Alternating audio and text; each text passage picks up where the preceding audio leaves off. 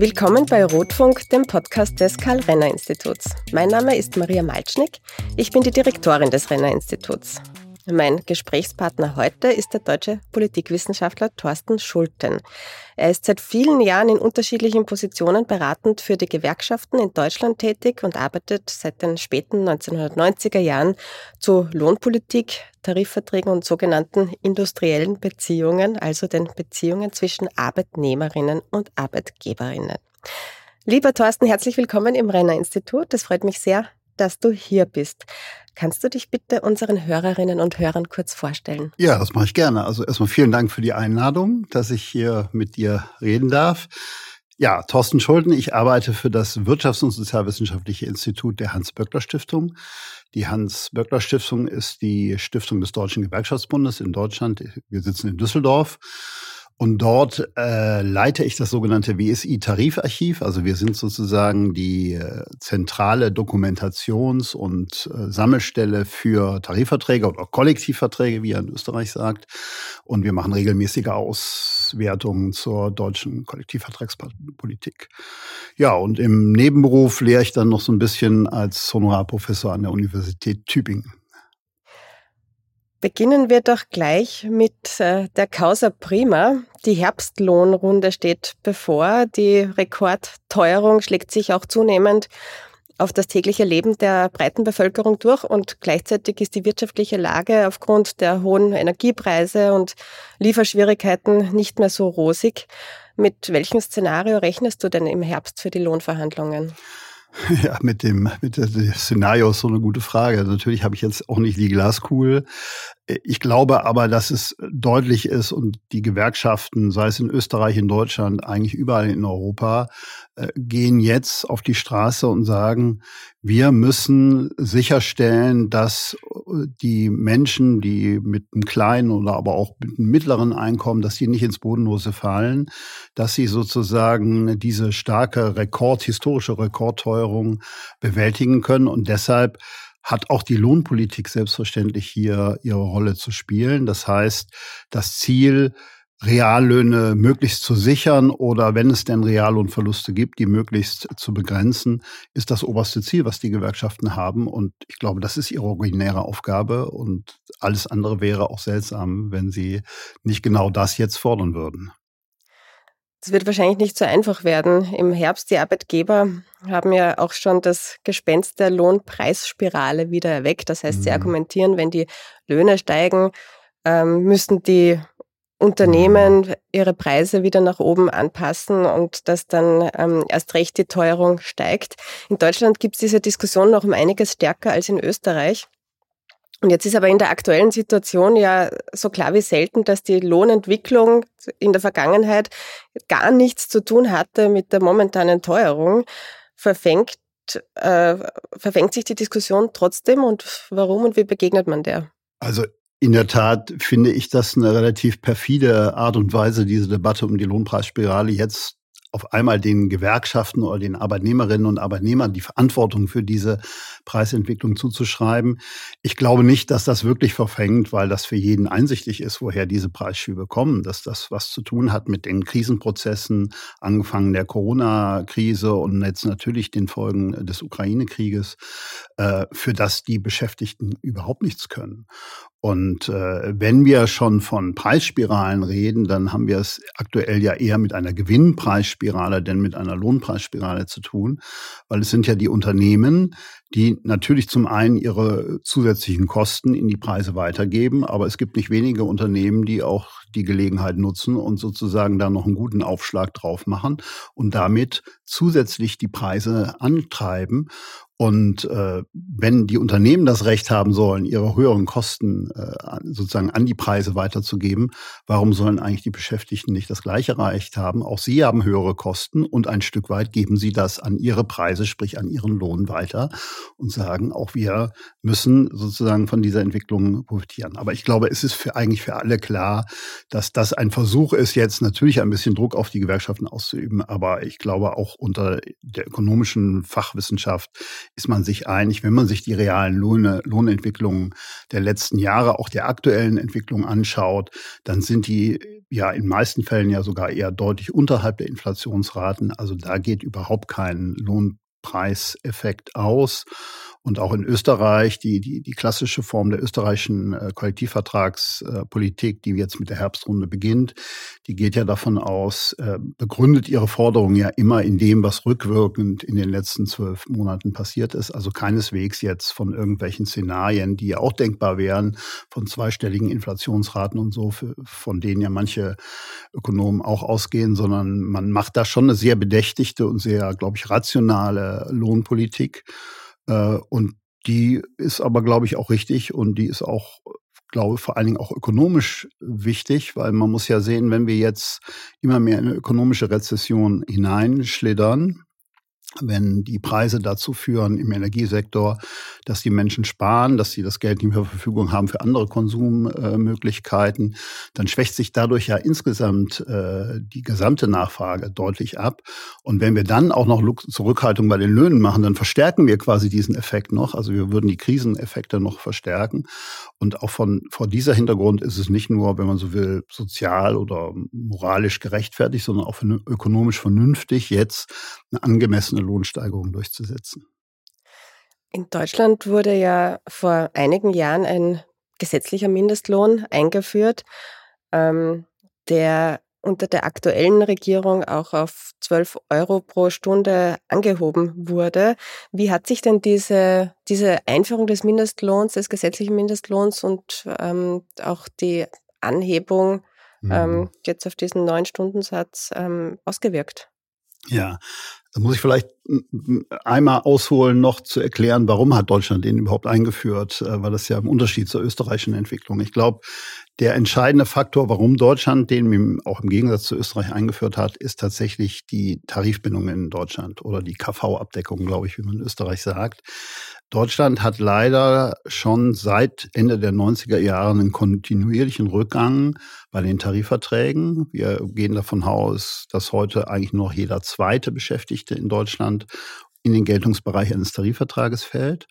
Und wenn man sich dann insbesondere die klassischen Niedriglohnsektoren anguckt, da ist es noch viel weniger. Das heißt, das Tarifsystem hat an einem bestimmten Punkt nicht mehr funktioniert.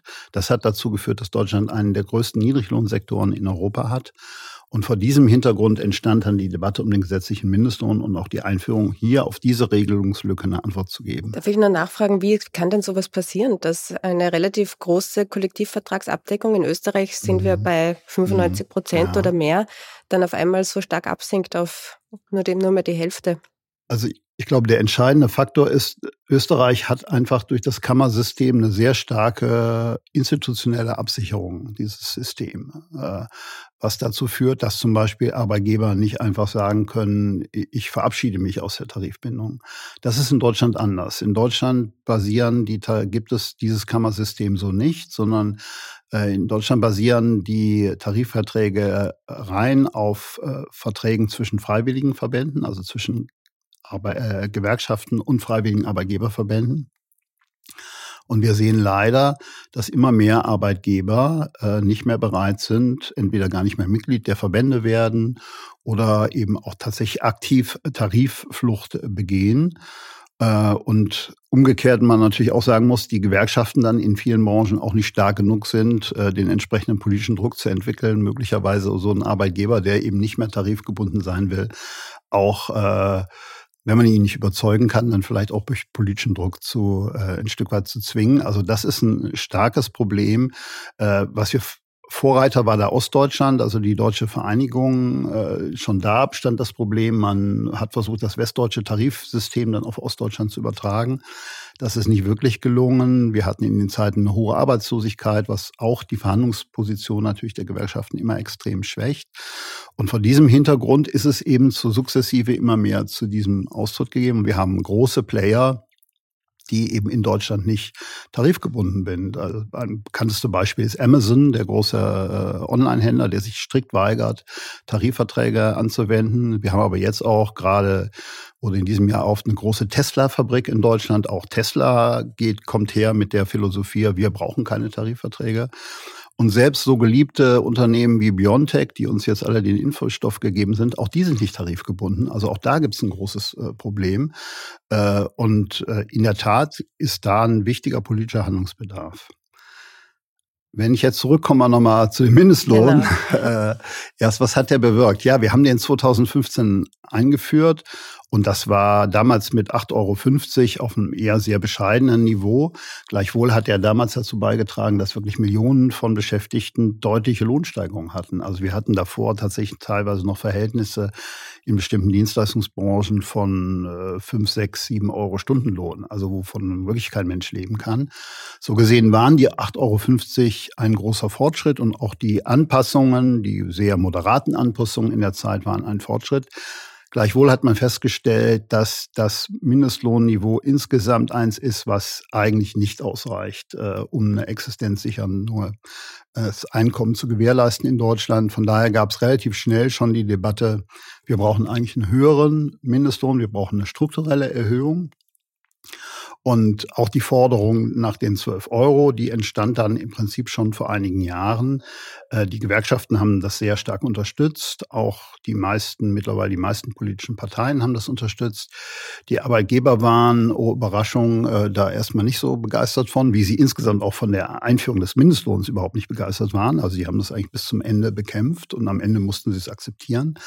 Ähm, ähm, und so, dass wir aber jetzt, Gott sei Dank kann man sagen, zu einer Situation gekommen, dass wir doch eine relativ substanzielle Erhöhung des Mindestlohns machen. Also die 12 Euro, wenn man das vergleicht mit dem Wert, der Anfang des Jahres noch galt, da waren es noch 9,82 Euro, ist eine Steigerung um fast 25 Prozent. Das ist schon eine enorme Lohnsteigerung.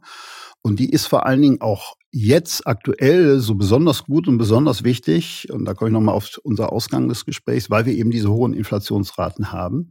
Und weil diese hohen Inflationsraten ja vor allen Dingen die Leute am härtesten treffen, die die niedrigsten Einkommen haben.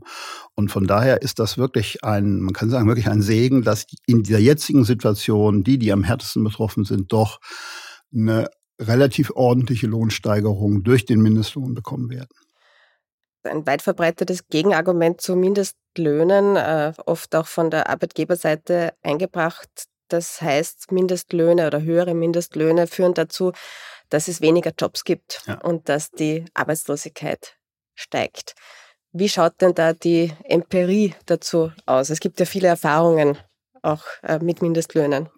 Also die Debatte äh, hatten wir in Deutschland extrem auch. Äh, ich kann mich noch sehr gut dran erinnern, vor der Einführung des Mindestlohns, ich würde mal tippen, 90 Prozent der Ökonomen in Deutschland waren dagegen.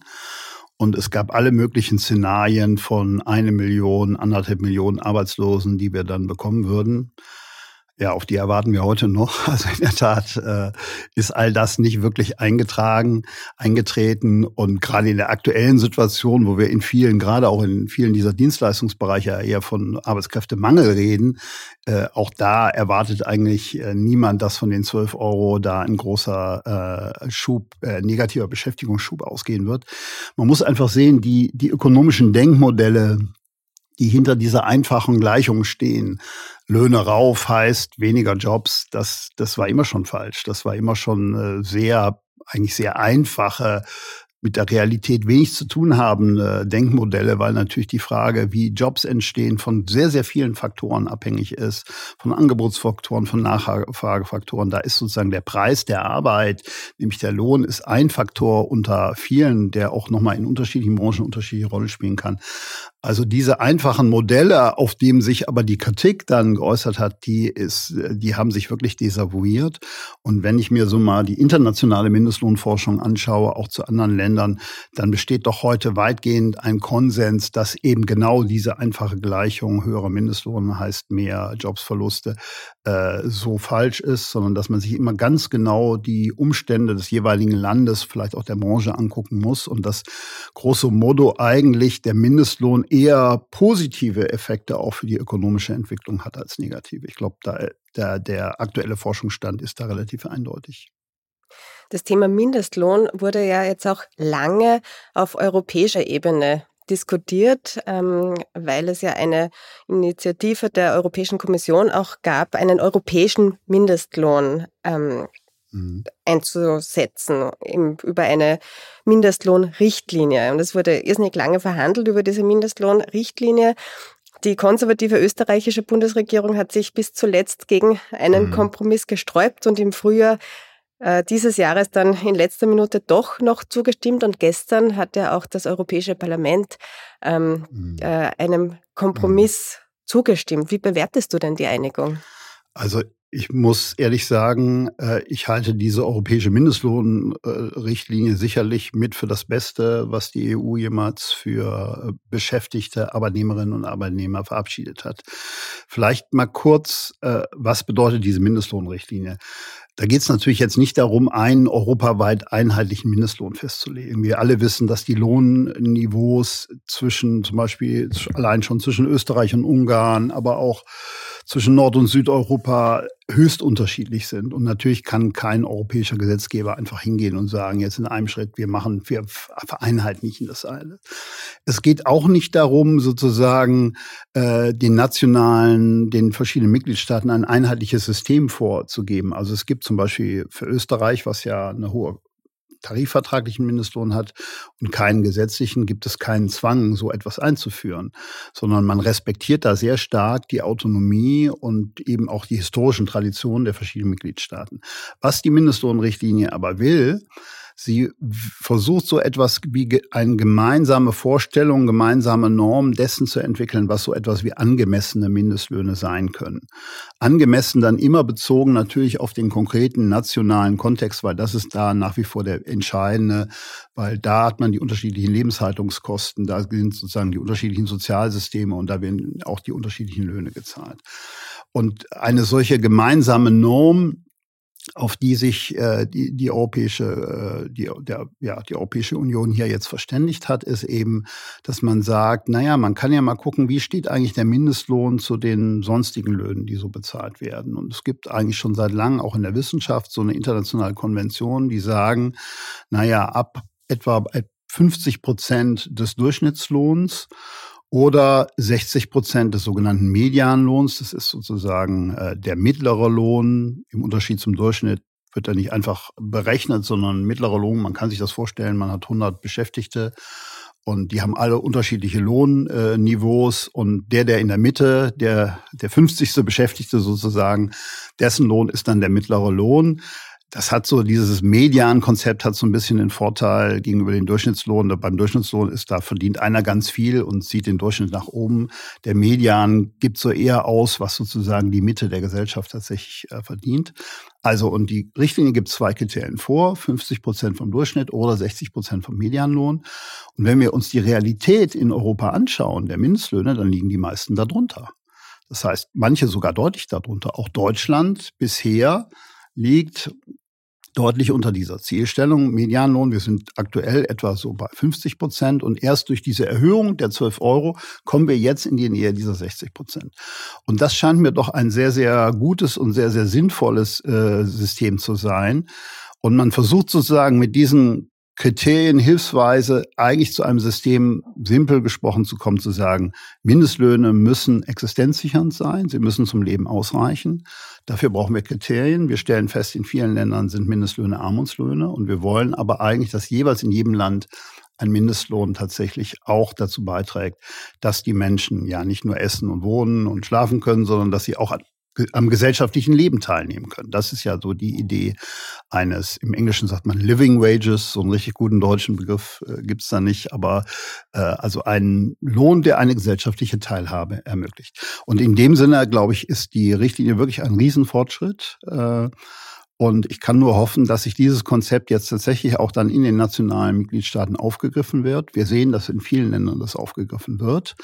Ähm, aber es entscheidet sich am Ende jetzt natürlich auf nationaler Ebene, ob die Möglichkeiten, die die Europäische Union nun geschaffen hat, auch genutzt werden. Aber insgesamt, glaube ich, ist das doch eine sehr positive Entwicklung. Mit der EU-Osterweiterung haben ja viele die Hoffnung verbunden, dass es auch zu einer gewissen wirtschaftlichen Annäherung oder der Annäherung der Lebensqualität und auch, äh, auch der Löhne zwischen den osteuropäischen Ländern und den westeuropäischen Ländern gibt. Hat sich da eigentlich ähm, in den, seit dem EU-Beitritt der osteuropäischen Länder, hat sich äh, das seither was getan?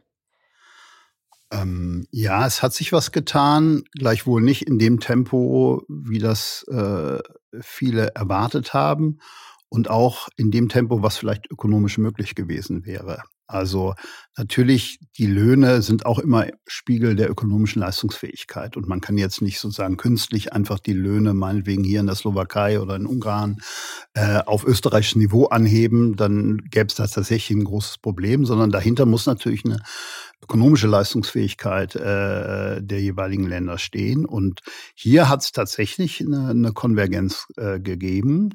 Ähm, und es hat auch eine, eine stärkere Lohnanpassung gegeben. Gleichwohl hätte die Lohnanpassung deutlich stärker ausfallen können. Warum hat sie das nicht? Ja, das liegt eben daran, dass jetzt gerade die klassischen Systeme der Arbeitsbeziehungen, Kollektivverträge, aber auch die Position in der Gewerkschaften in diesen Ländern oft doch leider sehr, sehr schwach ist und die entsprechend dann eben nicht in der Lage sind, quasi ähm, äh, das, was ökonomisch möglich wäre, dann auch entsprechend in die Löhne umzusetzen.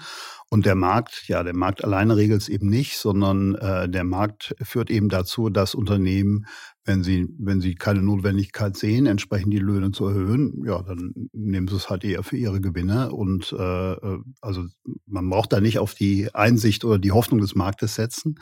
Äh, umso wichtiger ist es, und auch das regelt ja diese europäische Mindestlohnrichtlinie, da geht es ja nicht nur um Mindestlohn, sondern es geht auch um Tarifpolitik, es geht um Tarifsysteme.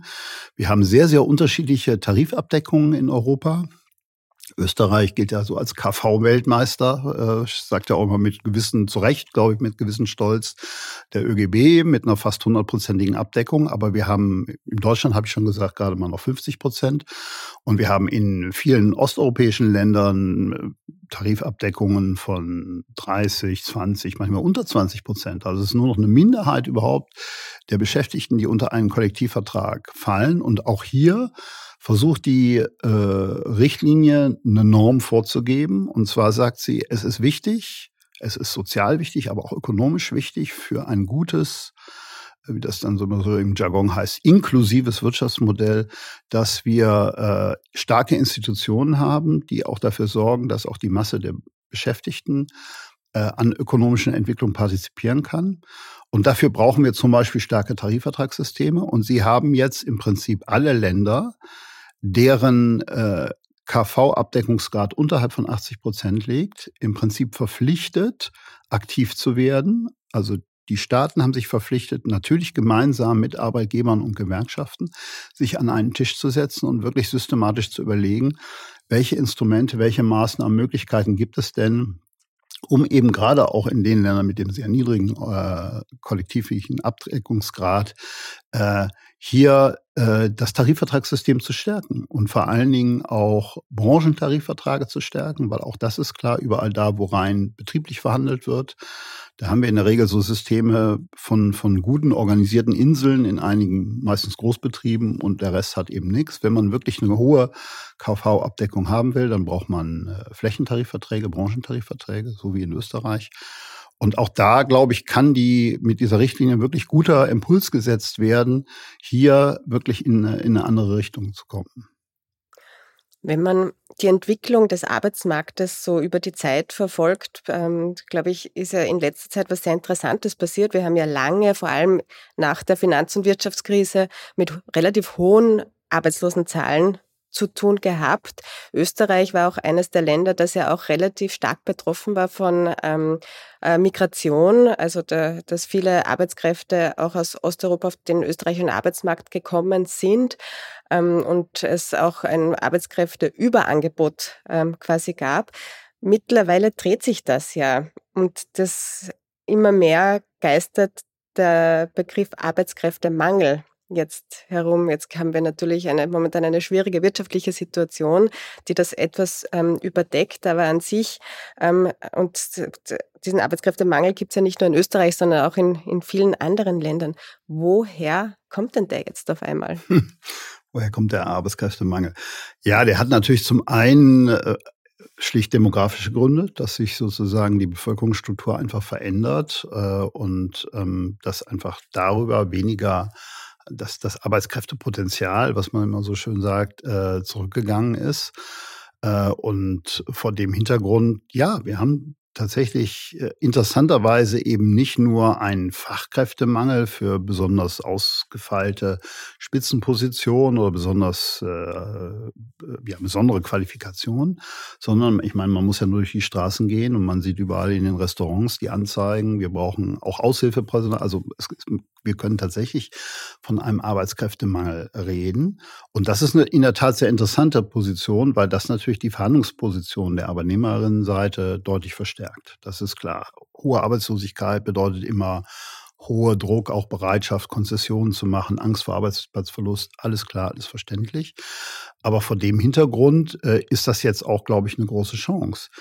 Ich denke, allein mit Migration wird man das nicht lösen können. So, das halte ich auch nicht für ein gutes Konzept, dass bestimmte Branchen nur noch dadurch funktionieren, dass man sozusagen, ja, vor allen Dingen aus Osteuropa Arbeitskräfte anwerft. Wir haben Und in möglicherweise sind die Leute ja dann auch nicht mehr bereit, vor allem wenn dann die Mindestlohnrichtlinie zu wirken beginnt, dann um, um jeden Preis quasi ihr Zuhause zu verlassen genau. und äh, in andere Länder zu gehen, genau. um mehr Geld zu verdienen, oder? Also das ist genau, die sind möglicherweise nicht mehr bereit meines Erachtens auch zu Recht. Ich halte es auch für kein gutes System, dass wenn man zum Beispiel mal Gesundheitssektor denkt, was ja so ein klassischer Sektor ist, dass dort dann in Osteuropa Ärzte, äh, Pflegerinnen und Pfleger ausgebildet werden, äh, sozusagen die Ausbildungskosten dort getragen werden und wir sie dann einfach abwerben und sozusagen unsere Probleme auf, auf deren, deren Kosten nehmen. Und in den Ländern fehlen sie ja dann auch. Ne? Die haben ja genau die gleichen. Also das halte ich für kein gutes Konzept. Von daher ist das jetzt, glaube ich, eine Riesenchance und die einzige vernünftige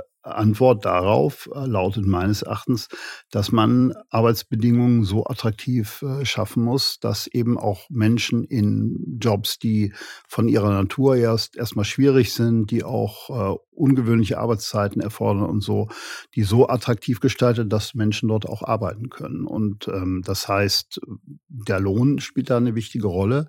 Wir haben gerade in Deutschland das Problem gehabt, dass wir eben viele gerade dieser klassischen Dienstleistungsbranchen sehr stark von der allgemeinen Lohnentwicklung wirklich abgehangen wurden.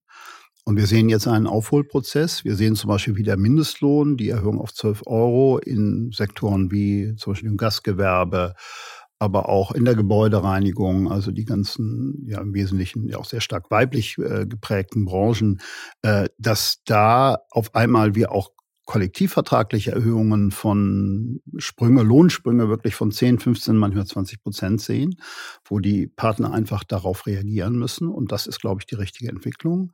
Wahrscheinlich wird der Lohn es auch nicht alleine sein, sondern es geht natürlich auch insgesamt um die Frage, die Menschen werden heute, glaube ich, äh, vor dem Hintergrund, wenn sie nicht mehr vor der Angst der Arbeitslosigkeit stehen, werden sie selbstbewusster. Das ist auch gut so und haben Ansprüche an ihre Arbeit, aber auch gerade an die Verbindung ihrer Arbeit mit ihrem sonstigen Leben.